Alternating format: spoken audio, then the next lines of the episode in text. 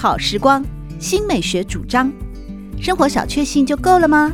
人生其实可以有更多美好选项。文学奖得主、专栏作家、资深媒体人朱国珍在《真正好时光》节目里与您分享美好生活。让我们打开心灵的扉页，享受真正好时光。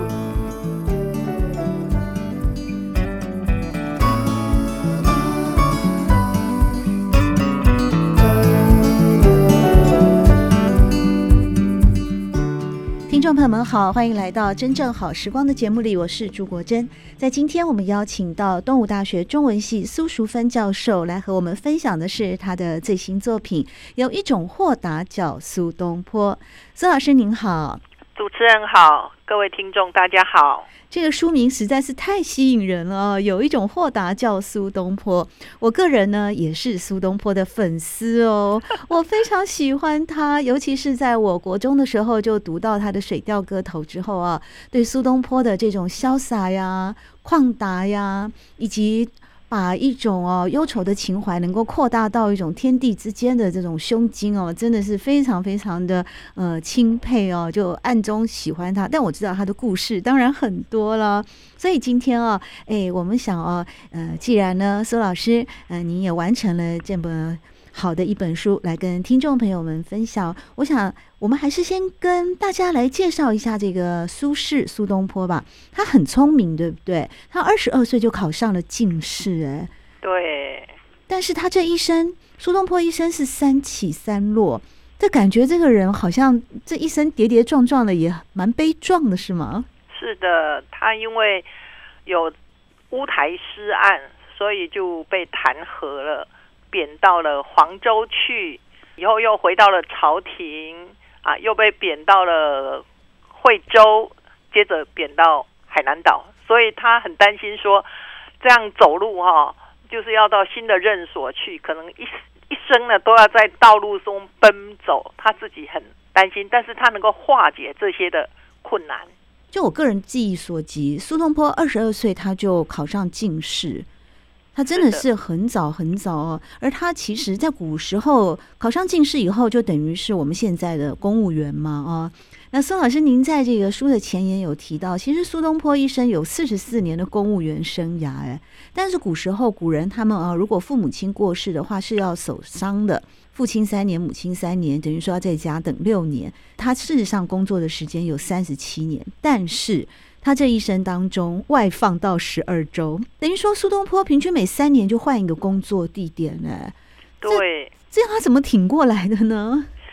所以他一定要在这些困难当中奔跑道路当中，或是政敌的攻击里面呢，他要平衡他自己，化解他自己的困难哈。所以他就用那个比较乐观的心，我们说以顺处逆，就是把。逆境当作顺境来处，好，以顺处逆，以理化情，把他那内心那些情感呢，用理智，哦，用道理来化解掉里面的愁苦啊、怨恨啊，或是呢被无端被攻击里面的受伤的，所以他就是用他乐观的本性，在人生的黑暗面呢，他能够看到光明，在人生的低谷里面。他想的都是乐观，所以他里面看到的都是高山，都是啊美丽的青山翠谷，所以跳脱他生命的困境。这是我觉得我们很在这样一个压力的时代里面，很应该去学习的。是苏老师刚才有提到说，哎，这个苏轼啊，他的乐观的本性，而林语堂呢也曾经提到说，苏东坡是一个无可救药的乐天派。那苏老师，我想请问哦，那您从苏东坡的这么多的作品里面有看到他是真的很乐观吗？这个乐观呢，到底是与生俱来的，还是后天锻炼的，还是相辅相成的？我们要如何呢，也能够效法苏东坡这样子的苦中作乐的伟大的情怀，也让我们的生活得以安顿呢？我想哈、哦，每一个人都是想要追求这样的境界，就是我们常常在。艰苦当中，在困难当中，我们就很容易有一些抱怨的话出来，好，有一些负面的情绪。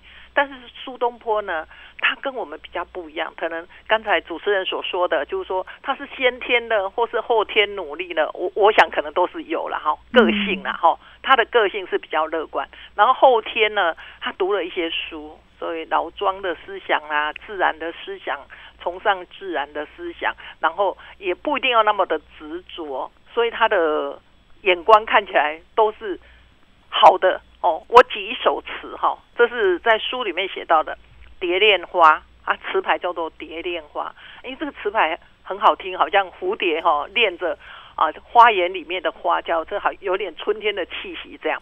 那这一首词呢，是他来到密州，密州就像我们现在的山东。那去密州的时候，他因为他到密州，他写了一个《超然台记》。超然台呢，他在超然台上看到了一些啊。景致，那他就写出他的超然台。但是来到密州的时候，哎，环境也很艰苦哦，哦，也也是一样啊，啊，物价很贵啊，哦，旱灾啦，蝗灾啦，哦，所以他还都要到那个城门口去捡那些抛弃的，因为他们觉得女女的女婴哈、哦，女孩子是比较不愿意养啦，哦，嗯、他就去收容这些女婴。然后那一天呢，当时的人因为养不起孩子，就把女孩子给丢了。对，他们就把她丢，或是把她溺死。哎呦，那那时候很残忍哦。嗯，哎，所以苏东坡他是算第一个建立了寄养制度的，就是他拿一点公家的钱给那些其他的百姓，就是说给一点钱，让那些女孩子哈，小女孩去住在他们家。他就是很会有悲悯的心。我念一次这个词哈，看他怎么去乐观的哈。他说：“灯火钱塘三五夜，明月如霜，照见人如画。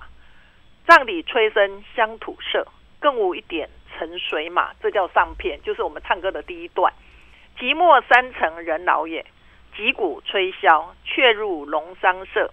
火冷灯稀霜露下，昏昏写意银垂也。我在看这一首词的时候呢。他最后的就是昏昏写意银垂也。苏轼呢，他从杭州来到密州哈，那个密州他去那个地方，因为旱灾，旱灾就容易引蝗虫来，蝗虫就把那些粮食都吃掉了，所以他们就盗贼满野，很多很多强盗了哈。嗯。啊，那厨房呢，灾除索然，厨房里面空空的，都没东西吃，物价又很贵，所以他就。觉得哈，这个环境非常的好像很不好，跟我们在杭州比哦，差太多了。因为杭州里面是鱼米之乡嘛，哈，对，杭州的房子又好哦，又舒服，那走路他也不用走路。杭州是杭杭州是西湖的，可以坐船。对，密州就要骑马了，好啊，又有强盗啊，又这个房子也不太好，又干旱，所以呢，两个好像相对之下非常的。有落差啦，就是好像天堂到了地狱。对，然后他在杭州是通判，就等于副市长。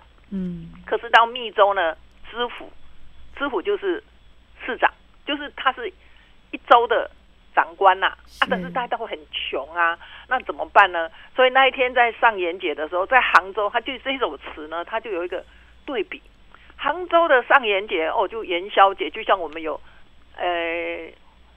试灯，哦，嗯、然后就是点灯，对，然后又放灯，我们也有嘛，哈、哦，就是说在什么魏武营啊，就有一些灯啊，还有什么无人机啊，就很热闹，比春节还要热闹，好、哦，所以大家都狂欢作乐。然后在元宵的时候，还有是可以男女约会的，好、哦，这个人约黄昏后，哦，就是这个说那个欧阳修有一首词说：去年元月时，花市灯如昼。夜上柳梢头，人约黄昏后，所以他们也来约会这样。那苏轼呢，在杭州的时候，哦，过了三个元宵哦，就在那边三年，很灯火很通明哦，女生又漂亮，好像画里面走出来的，然后又点香，因为他们宋朝人很喜欢点香，就像我们现在的那个新香啦，哈、嗯，那个哎，然后又挂房子都挂着纱帐哦，大家都在那边哎，又听歌声啊，又喝酒，漂亮的景致。那有时候。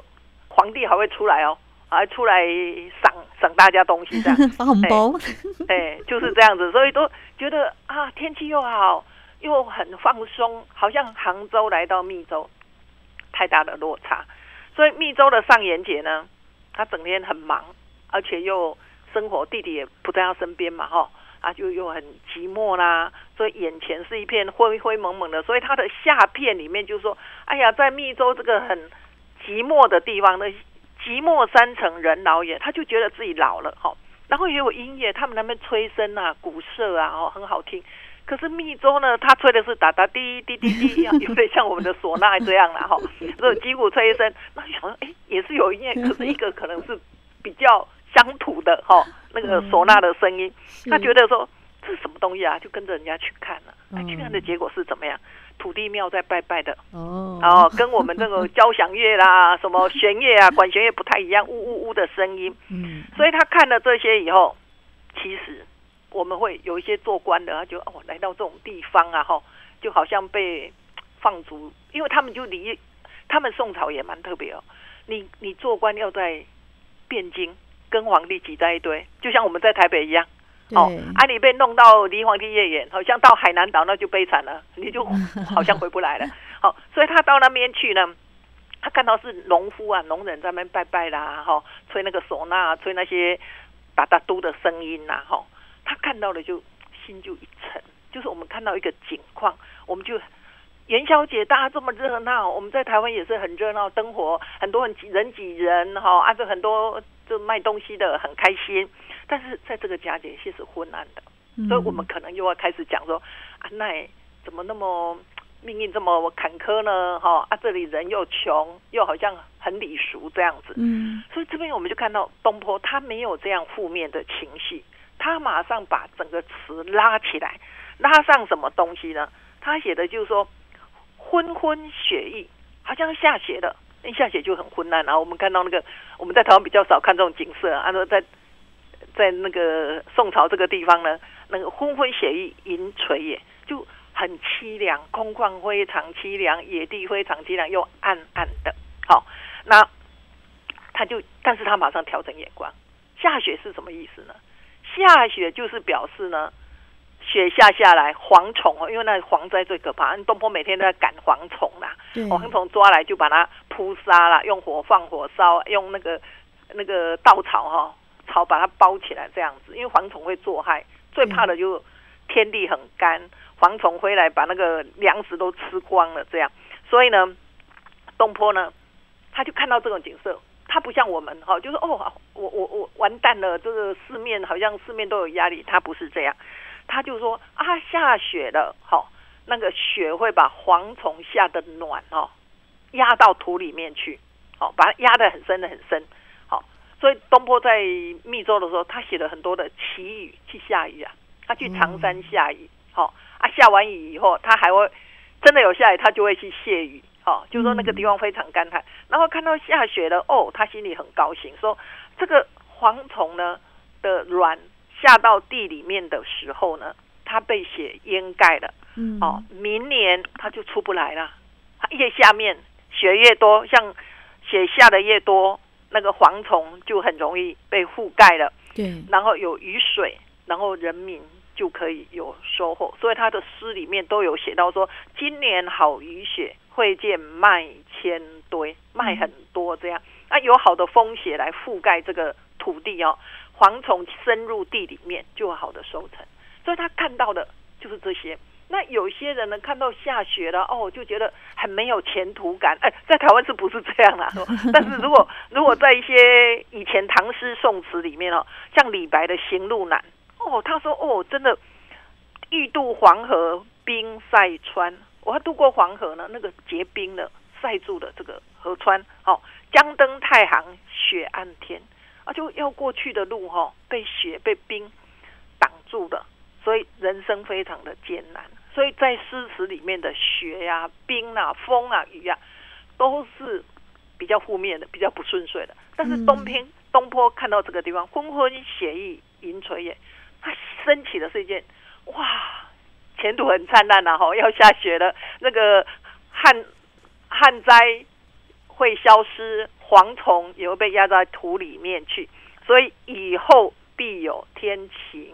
寒冬过后就有春天，凡事抱着盼望，事情就会有转圜，就能够逆转胜。这是他的很乐观的心情。对，真的，我们在今天呢，真正好时光的节目里邀请到的是东吴大学中文系苏淑芬教授。苏老师，您在书中也有提到啊，苏轼之所以为苏轼，是因为他被贬的时候啊，跟前人他的前辈比起来，苏轼不会像屈原那样愤欲投江而死，也不会像贾谊那样悲戚自怜，不会像韩愈凄凄切切日与死破，甚至死不闭目。也不会像柳宗元神志荒号，最后死于贬所。苏轼的学生秦观如果遇到了贬谪，就会诉苦说：“飞鸿万点愁如海哦，忧愁像海那么深。”但是苏轼经过一番沉淀之后，仍然坦然面对苦境。也就是刚才苏老师和大家呢，透过赏析了《蝶恋花》那首词之后呢，呃，所要透露的以顺处逆的原则。其实这个苏轼啊，呃，真的在这本书里面呢，苏老师呢特别精选了三十四首的苏轼词作。那其中呢，刚刚跟我们大家赏析的《蝶恋花》是苏轼到密州的时候，后来他到了惠州啊，那他也写了一首《浣溪沙》。他到了惠州以后啊，也有。其实也还是苦中作乐了，因为也是这个地方也蛮辛苦的。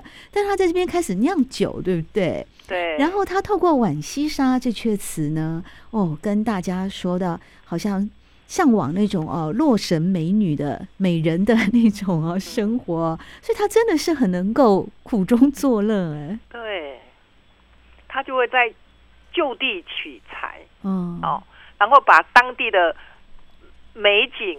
当地的美食，哦，都给他分享给大家，哦，他就是说啊，因为他本身就喜欢喝酒，哈、哦，嗯、啊，可是他酒量可能也不是那么好，让他跟大家在一起就觉得说非常的快乐，把这个快乐带给大家。因为如果去惠州的人，哈、哦，大概心情也都很不好啦，因为那时候就是那个 路途很遥远嘛，对哦，又有瘴疠之气嘛，哈、哦，在广东。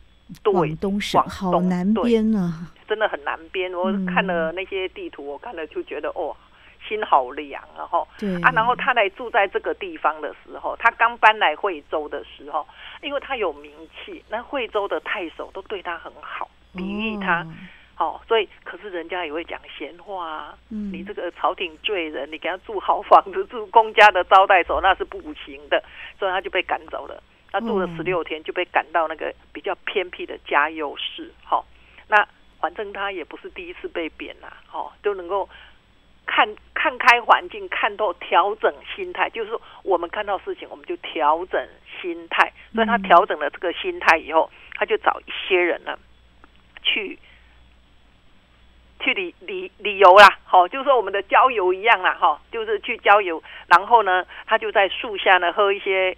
哦，他也养生呐，哦，他会酿酒，又会养生，有有一些健身汤啊，叫松花汤，就写的这一首蛮有趣的这一首词哈。是这一首词呢，我我念一下哈，好，跟大家分享一下说，说他写的这一首词，来到一个逆境的时候，不仅是没有抱怨，他写的说：罗袜空飞落浦尘，锦袍不见折新人。好西湖借酒一天真，下片哈，就是说，玉粉青黄千药千岁药，雪花浮动万家春，醉归江路眼眉心。这个是他去郊游的时候啊，因为他酿了一个酒叫万家春啊，就是岭南很有名的万户酒。这样，他这里就写到说哈，他来这个地方。虽然是惠州，我们现在觉得是啊，会到那个很远的、很远的地方哦，很不开心。但是他没有，他就想到了说：“哎呀，以前哈、哦，洛神哈、哦，这个洛神哈，嗯，洛神在漫步在水面上的时候，哇，那个那个凌波微步了哈，啊，那个引起了细细的涟漪，哈，啊，走路呢，好像也会飞起了一些尘埃，但是呢。”苏轼跟友人坐在这个树下松树下喝酒的时候，他说：“我没有看到洛神，这个洛神是空的，没有看到。这个是他就写了一个字叫做‘罗袜空飞’，这个空就是说没看到这个人，哦，没看到这个人，因为他是从洛神屋出来的，凌波微步，罗袜生尘呐，哈。然后就锦袍不见谪仙人了。谪仙人就是李白。好、哦，那李白以前把文章写给贺知章看，贺知章很感叹说：“你真是一个谪仙人啊！”哈，被贬到凡间的，好被那那个李白以后呢，被皇帝放出长安以后，他就常常穿着这个锦袍，在路上悠游自处啊，潇洒自在。可是呢，他这边也是说到“锦袍不见谪仙人”，就是说我在这个树下没有看到洛神。也没有遇到了谪仙人，都没有。我们的处境好像没有那种没有美好的物质，哈、没有美好的一些什么，好像前途都有点受挡的感觉。因为他现在到惠州嘛，但是他这些话就激励我们说，不要紧的，好、天堂的美好我们可以创造，我们可以经营我们周围酝酿那个美好的气氛。所以他就跟他几个友人呢。拿着酒壶躺在草上，哦，不拘礼俗，在那边饮酒作乐、唱歌，也很开心哦。欣赏那地的美好的山水，吃那一地的美好的饮食，所以消除了内心的忧愁。西湖芥草就躺在草上，嗯、啊，也觉得很很轻松了哈、哦，好像回到最自然的境界，拥抱大自然。然后下边说：“玉粉青黄千岁药。”雪花浮动万家春，这个玉粉呢，就是玉哈，把玉抹一抹的粉末。松花呢，好青黄的松花就是千岁药，就是用松花煎成的那个松花汤。好，大家喝松花汤，可以我们的健身，好像我们的精力汤，当然不是精力汤了。哦，就是说可以延年益寿，所以他就把它起叫万家春。好，然后在这样的很自然，虽然被贬，环境很不好。但是我的心里创造一个美丽的天堂，我的秘密花园。他意思是这样，所以我跟友人在这边的时候开怀畅饮。回到家里，哦，在路上看到的美景是梅花开了，就像我们最近看到的樱花开了，非常美丽，心里很开心。所以他这边就给我们带来一个感动，一个激励，就是说人生的乐趣自己创造，自己安排。纵使被贬，但是我的心灵不会被困住。我们应该懂得处富贵，也该懂得处卑贱。好，不需要每天郁郁寡欢，所以要调整我们的心态，在黑暗中期盼光明的来到。所以我们可以处处繁花，处处景，人生到处都是可乐的，都是可喜的。这是他的比较宽大的心态。是苏轼真的很想得开耶，这个人最妙的就是妙在这边。也因此，在今天真正好时光的节目里面，我们邀请到东吴大学中文系苏淑芬教授，和大家来分享他的新作。有一种豁达叫苏东坡。在节目一开始的时候，也有提到说，这个苏轼就是在乌台诗案的时候啊被关了。那个时候有政敌陷害啊，而且还有严刑逼供啊，侮辱他又恐吓他。一般人去坐牢都坐立难安，担心走不出来了。自然在这里面监狱里面哦，是吃也吃不好，睡也睡不好。但这个苏轼就跟其他人不一样，对不对？皇帝呢就派人去，因为他关在监牢里面嘛，对，他就派一个臣子去睡在他旁边，好、哦、啊，看他有没有很紧张，睡不着。哎，但。他就是睡得很熟，因为他觉得我问心无愧。因为苏轼这个人哈，他的个性就是这样。他自己说哈，我如果内心有话我说不出来的话呢，我就好像苍蝇在嘴巴里面，我一定要吐出来。那所以他讲出来的话，可能就是有点锐利嘛，有点太讲真实的话，别人受不了这样。所以他的乌台诗案里面，可能他对心法那时候王安石变化，他不满意啊，他会。借着诗写出来，这样啊，有一些呢，他们就会把它啊、呃，就是穿凿一下，哦，有的是可能更更多的解读，所以把他抓起来关。他觉得他是忠君爱国的，所以他不怕，他就躺在那个地方，心安理得这样子。对，好吃好睡，问心无愧，而且又才华洋溢，即使身处困境呢，仍然能够为我们留下了这么多啊。非常动人的诗词以及超级励志的 这些作品哦，除了赏心悦目之外呢，也提振了我们再度面临逆境时候的一种振作的精神。在今天节目里和大家分享的是有一种豁达叫苏东坡。我们邀访的是作者，也是东吴大学中文系的教授苏淑芬老师。